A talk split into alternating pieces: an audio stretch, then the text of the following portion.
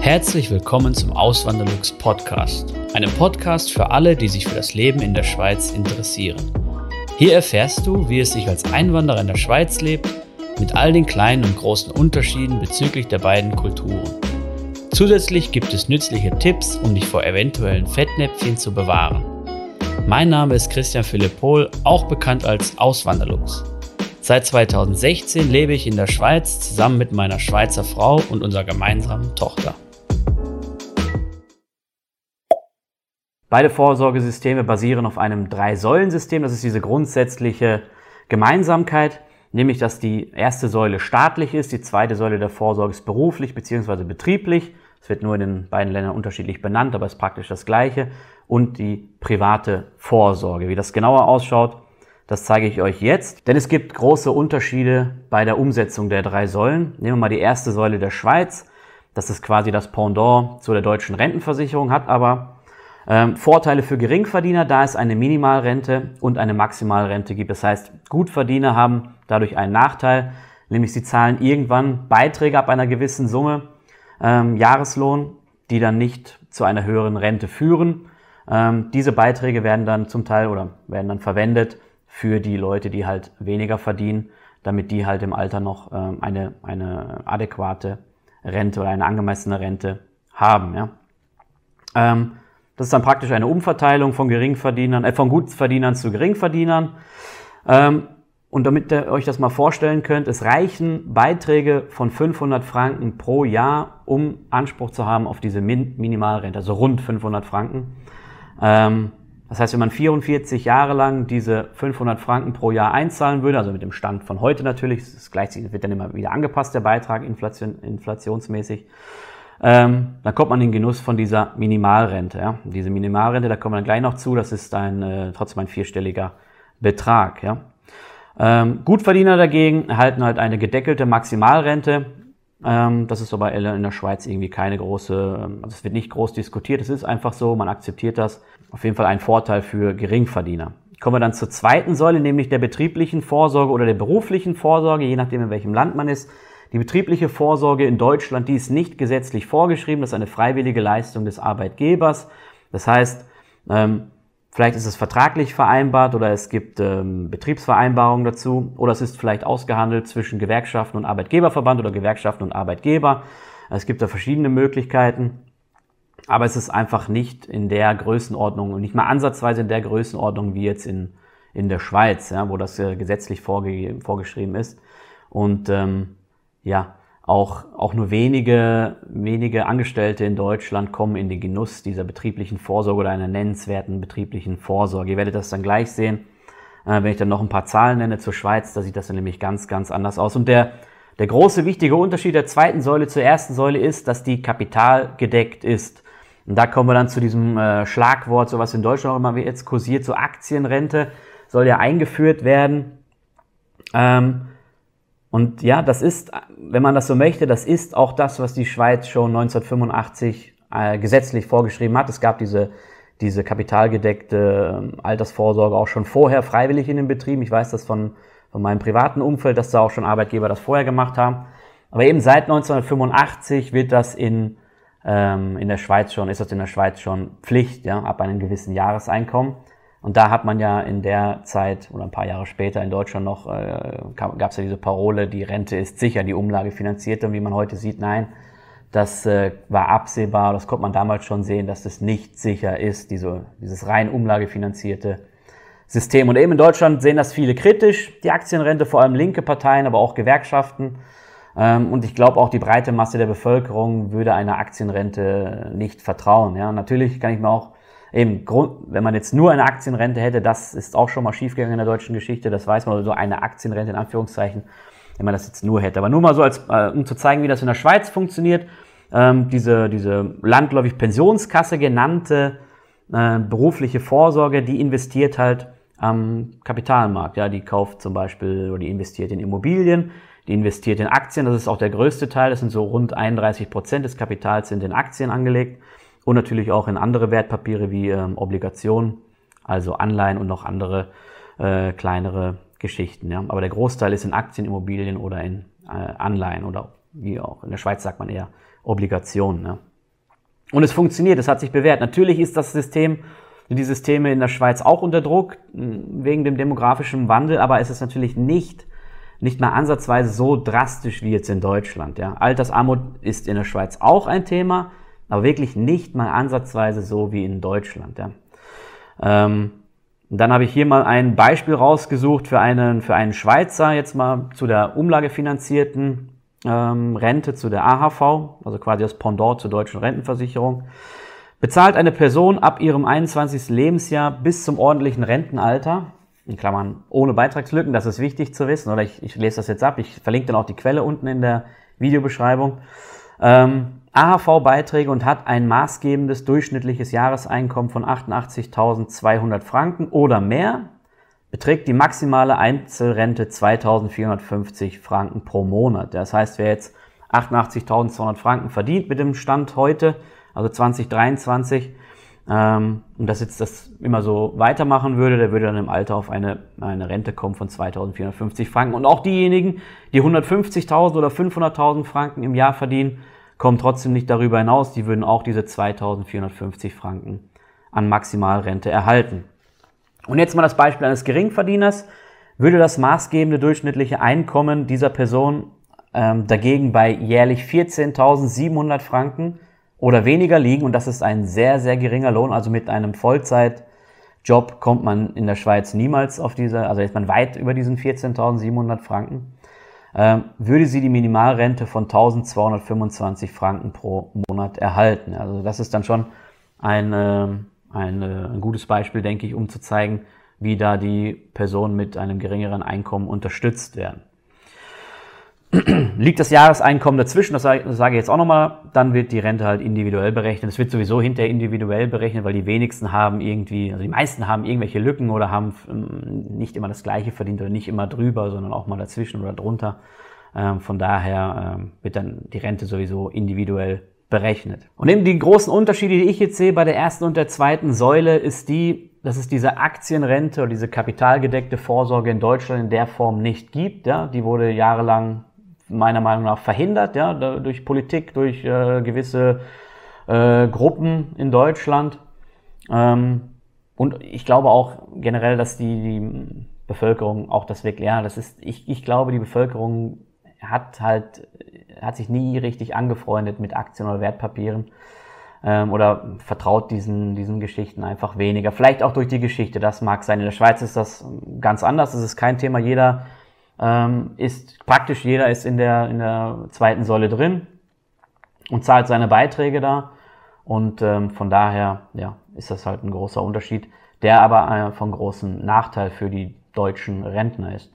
Und natürlich die Grundrente, die gibt es in der Form in Deutschland auch nicht. Ähm, es gibt zwar etwas, wo man jetzt sagt, ja, wenn man so und so viele Jahre voll hat, dann kriegt man auch eine Art Grundrente, aber es ist nicht das gleiche wie jetzt in der Schweiz. Ja. Und dann noch eine Besonderheit, die wirklich, also da muss ich sagen, ähm, ist etwas ganz Krasses so. Ich weiß nicht, ob das überhaupt viele wissen. Äh, nämlich Millionen Privilegierte zahlen nicht in die deutsche Rentenversicherung ein. Zum Beispiel Selbstständige und Freiberufler wie Ärzte, Apotheker, Notare, Anwälte, Steuerberater, Wirtschaftsprüfer, Architekten, beratende Ingenieure. Ähm, diese haben keine Pflicht, in die deutsche Rentenversicherung einzuzahlen und machen das auch meistens nicht. Die haben dann ihre eigenen Kassen.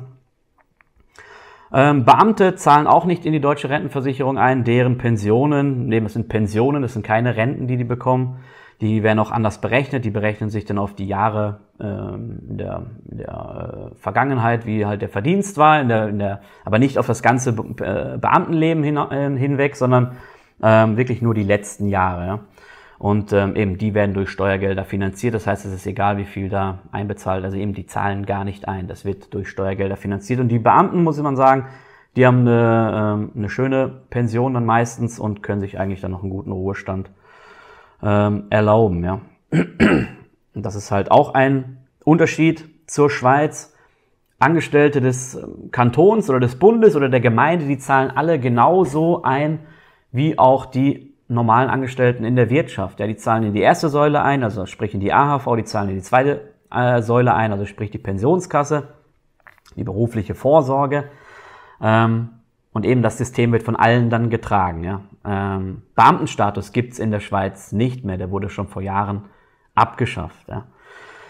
Ähm, dann kommen wir zu einem anderen Punkt noch. Jetzt zeige ich mal die Zahlen aus Deutschland, nämlich die Rentenstatistik. Da gibt's wirklich eine, eine, jährlich eine schöne Statistik, die kann man sich anschauen. Ähm, man kommt nur nicht immer äh, direkt auf den Wert, den man sehen möchte, nämlich was da groß thematisiert wird, ist die sogenannte Standardrente. Ähm, wenn ich jetzt äh, böse wäre, würde ich sagen, das ist schön Färberei, diesen Begriff da überhaupt so groß zu verwenden. Nämlich die Standardrente ist ein hypothetischer Wert und nicht, wie manche meinen, die Durchschnittsrente. Die Standardrente ist einfach der Wert, den jemand, ähm, ist die Rente, die jemand erhält, der 45 Jahre lang das Durchschnittseinkommen verdient hat. Ja, und das sind einfach die wenigsten und das ist einfach ein hypothetischer Wert und ähm, ist auch dementsprechend nicht äh, so aussagekräftig. Trotzdem sage ich mal jetzt, wie hoch die Standardrente ist. In den alten Bundesländern liegt die bei äh, 1539 Euro pro Monat und in den neuen Bundesländern bei 1506 Euro pro Monat. Wer jedoch dann genauer in diese Statistik reinschaut von der deutschen Rentenversicherung, der findet dann irgendwann den Wert Zahlbetrag zur Durchschnittsrente wegen Alters. Und das ist dann halt die Durchschnittsrente, die man vielleicht dann finden möchte. Ähm, wichtig zu wissen, die ist dann nach Abzug des Krankenkassenbeitrags und des Pflegeversicherungsbeitrags. Und dann sehen wir Unterschiede auch zwischen den alten Bundesländern und den neuen Bundesländern, die man aber erklären kann. In den alten Bundesländern liegt, die, ähm, liegt diese Durchschnittsrente bei 948 Euro pro Monat und in den neuen Bundesländern bei 1172 Euro pro Monat. Das liegt einfach daran, dass die, dass die Quote der, der Frauen die in Arbeit waren, einfach äh, in, den, in, der EM, also in der DDR höher war und die durch, dadurch natürlich auch dann Ansprüche darauf haben. Ja. Ähm, und eben wichtig zu wissen, weil viele dann immer sagen, ja, die haben ja in der D nur das jetzt am Rande, die in der DDR haben ja damals nicht eingezahlt, wieso kriegen die heute dann die Rente dafür? Es ist egal, wie viel man damals eingezahlt hat. Das ist ja das Prinzip, das ist ja das umlagefinanzierte Prinzip ähm, nämlich die heutigen Beitragszahler zahlen die heutigen Rentner. Das hat nichts mit Einzahlen von damals zu tun. Das ist, die, die damals eingezahlt haben, haben einfach die damaligen Rentner finanziert. So ist das Prinzip einfach, ja. Aber zusammengefasst kann man sagen, ob man jetzt diese 948 Euro oder diese 1172 Euro pro Monat erhält, damit kann man kein würdiges ähm, Leben bestreiten. Ne? Ähm, und wenn das das Einzige ist, und bei vielen ist das leider in Deutschland das Einzige, was sie im Alter haben, weil Vermögen ist auch nicht so viel vorhanden, wenn man sich die Statistiken anschaut, ähm, dann ist das schon bitter. Um für den Ruhestand vorzusorgen, habe ich meine Säule 3a bei Frankly. Hinter Frankly steht die Zürcher Kantonalbank und somit eine der größten Banken der Schweiz. Wenn du ebenfalls eine Säule 3a bei Frankly eröffnen möchtest, kannst du den Gutscheincode Auswanderlux in der App eingeben. Damit sicherst du dir einen 50 Franken Rabatt auf die All-In-Fee. Für weitere Informationen empfehle ich dir meinen ausführlichen Erfahrungsbericht. Diesen findest du unter auswanderlux.ch/frankly. Dagegen die Schweiz schauen wir uns jetzt an. Das ist, ähm, da schauen wir uns dann die durchschnittliche AHV-Rente an. Die liegt bei 1787 Franken im Monat. Äh, das habe ich jetzt noch gar nicht gesagt, aber ist auch noch wichtig zu wissen. Der Umrechnungskurs ist bei 1 zu 1. Ja, also der ist gerade wirklich ziemlich genau ähm, gleich. Das heißt, ein Franken ist ein Euro. Ja, diese 1787 Franken sind aber dann nicht das Einzige, was die meisten erhalten, sondern sie kriegen dann oftmals noch eine Pensionskassenrente und das sind im Durchschnitt 2385 Franken, macht dann insgesamt 4172 Franken pro Monat. Und das ist dann ungefähr das, was jemand, so, so sage ich mal, ein Verkäufer im, äh, im Einzelhandel, also im Detailhandel pro Monat brutto verdient. Ja. Ist dann schon etwas anderes, als wenn man das jetzt äh, mit der deutschen äh, Durchschnittsrente vergleicht. Ja. Und dann nochmal so im Vergleich zum Medianlohn. Der Medianlohn liegt in der Schweiz bei 6.665 Franken, in Deutschland bei 3.000, wenn mich, mich, mich jetzt nicht täusche, 3.200 oder 3.000, ne, Entschuldigung, 3.424 müsste sein. Ich, ich verlinke das dann auch unten in der Videobeschreibung, könnt ihr euch nochmal anschauen. Und da kann man dran erkennen, also am, am mangelnden Einkommen ist das jetzt nicht so zu erklären, dass in Deutschland einfach die Rentner so schlecht dastehen. Das ist einfach so nicht zu erklären. Das ist einfach ein, meiner Meinung nach, schlechtes System. Ja? Ähm, weil eben, wenn wenigstens noch genug bleiben würde, dass die Leute privat vorsorgen können, wäre es ja noch in, in Ordnung, wäre ja noch akzeptabel. Aber das ist ja auch nicht der Fall. Ja? Die Leute werden eben, der, die, die Steuern und Abgaben sind, sind hoch in Deutschland. Sie sind die, die höchsten sogar, wenn ich es richtig im Kopf habe, in Europa. Ähm, lange war Belgien auf Platz 1, aber ich meine, Deutschland ist jetzt auf Platz 1. Ähm, ja. Und klar, auch noch an, äh, hier an der Stelle gesagt, in, in der Schweiz ist das, äh, ist das Lohnniveau höher, deutlich höher, aber auch natürlich die Lebenshaltungskosten, das muss man auch einberechnen. Ähm, aber trotzdem steht man hier mit der Schweizer Renten, äh, mit der Schweizer Altersvorsorge und mit diesen 4.172 Franken pro Monat viel, viel besser da, als jetzt mit diesen rund 1000 Euro in Deutschland. Ja. Und was man auch noch berücksichtigen muss, in der zweiten Säule, also sprich in der beruflichen Vorsorge der Schweiz, Land, glaube ich, Pensionskasse genannt, jetzt sage ich nochmal alle Begriffe, die, äh, da ist es auch möglich, Kapital zu beziehen. Also wenn man zum Beispiel eine, ein Haus kaufen möchte für die Eigennutzung oder eine Wohnung, dann kann man da Kapital rausnehmen, auch wenn man noch nicht im Ruhestand ist. Kommt man dann in den Ruhestand, kann man aber auch Kapital beziehen. Das ist je nach, ähm, je nach Pensionskasse unterschiedlich. Ich meine, man kann aber immer 25 Prozent rausnehmen.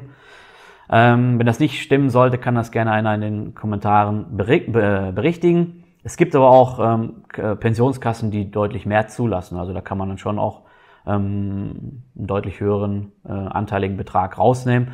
Und ähm, durchschnittlich, sagen wir wieder einen statistischen Wert hier, durchschnittlich werden 211.000 Franken aus der zweiten Säule ähm, herausgenommen durch die Rentner oder durch die Leute, die halt äh, ihren Anteil da drin haben. Natürlich die Kapitalbezüge reduzieren dann die monatliche Rente, die man dann erhält. Ja. Und jetzt kommen wir noch zu der letzten Säule, der privaten Vorsorge. Und da sieht man auch einen großen Unterschied also die, die private Vorsorge, da, wenn man davon redet in der Schweiz, dann, dann ist eigentlich immer der, dann geht's um die Säule 3a. Ja? Ähm, um das so mal kurz zu erklären, die Säule 3a ist das, was gebunden ist, eine, ist, da kommt man nicht so einfach dran. Und alles andere, was man hat, einfach gesagt, äh, Sparguthaben oder irgendwelche Immobilien, alles, was man spart für den Ruhestand, was aber, was man irgendwo auf dem Konto hat oder in Aktien hat, das ist die Säule 3b. Ja, heute geht es aber hier nur um die Säule 3a. Das ist die gebundene Vorsorge. Und sowas gibt es natürlich in Deutschland auch mit der Riester-Rente oder der Rürup-Rente. Die Riester-Rente, das ist kein Geheimnis, die gilt als gescheitert. Ja, das ist einfach ein Konstrukt. Das ist, ähm, wenn die Gebühren höher sind als die Erträge, dann stimmt irgendwas nicht. Und das ist halt oftmals der Fall bei den Leuten. Und deswegen hat die sich auch nicht durchgesetzt. Ja.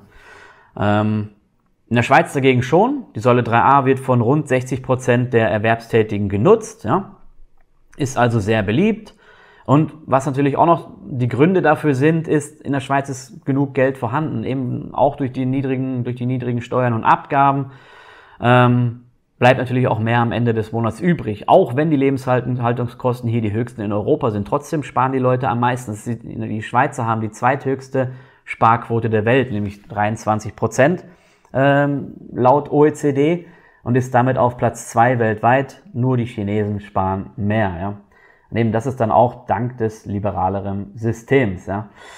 Ähm, und das Gute ist bei dieser Säule 3a, man kann es auch recht leicht verstehen. Es gibt da zwar auch Versicherungslösungen, aber ich beziehe mich jetzt einfach auf die Kapitallösung, auf, auf, das, auf diese, sage ich mal, Säule 3a Konten, wo man einfach Geld drin einzahlt und dann wird das Geld halt auf der Bank verwaltet.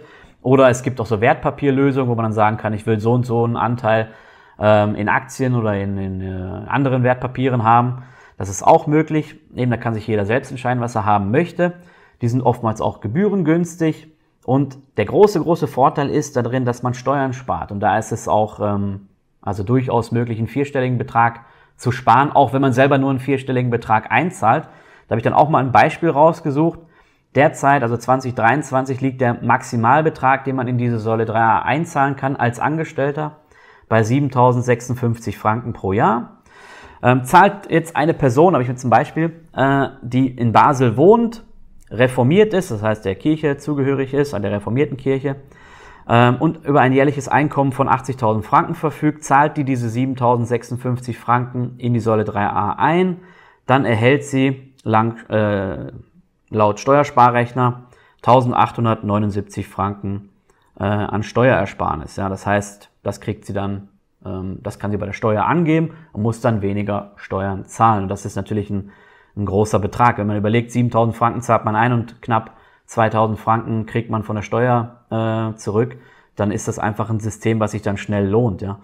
Ähm, und deswegen ist es natürlich auch dann so beliebt. Ja. Und das Gute ist, man muss auch nicht irgendwie alles einzahlen.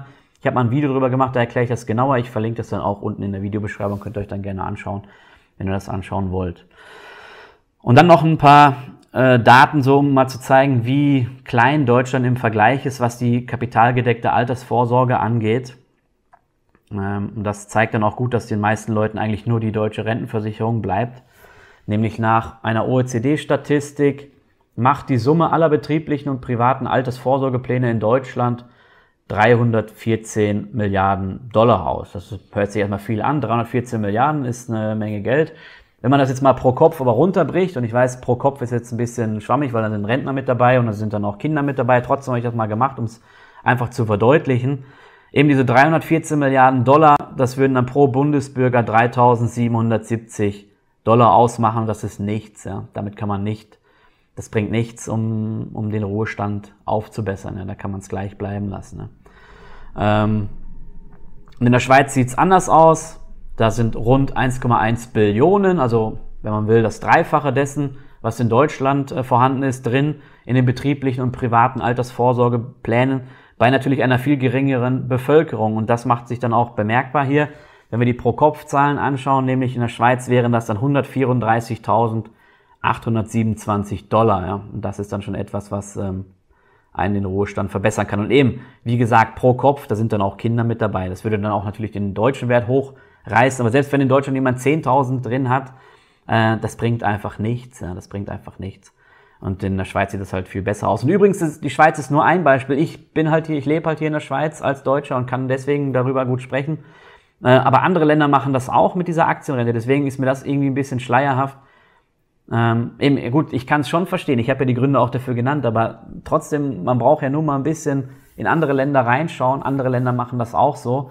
Ähm, und das sind nicht immer nur so die überkapitalistischen Länder, wie man vielleicht denkt, so USA und so, Australien, Kanada, keine Ahnung. Nein, es machen auch Länder wie die Niederlande oder, oder Dänemark zum Beispiel. Ja, Dänemark ist ein, würde ich mal sagen, politisch sehr linkes Land und hat das trotzdem, oder Schweden zum Beispiel auch, ja, die sind eigentlich ähnlich, diese äh, beiden nordischen Länder. Oder wenn man so will, kann man sich auch anschauen, den norwegischen Staatsfonds, auch wenn der vielleicht etwas anders, der wird anders finanziert, sage ich mal. Aber der funktioniert auch nicht anders. Der wird einfach nur in Wertpapiere investiert mit dem und dann wird das Geld vermehrt. Äh, und klar geht es dann mal ein Jahr runter oder auch mal zwei, aber dann geht es wieder, langfristig geht es immer nach oben, wenn man es vernünftig macht. Ja. Und eben die Leute kriegen das schon hin. Ja. Ähm, und mein Fazit einfach, klar, Altersarmut ist auch in der Schweiz ein Thema, aber viel geringer. Und man, wenn man das vermeiden möchte, dann kann man halt gut privat vorsorgen. Es bleibt einem noch genug Geld übrig, dass man dann sparen kann.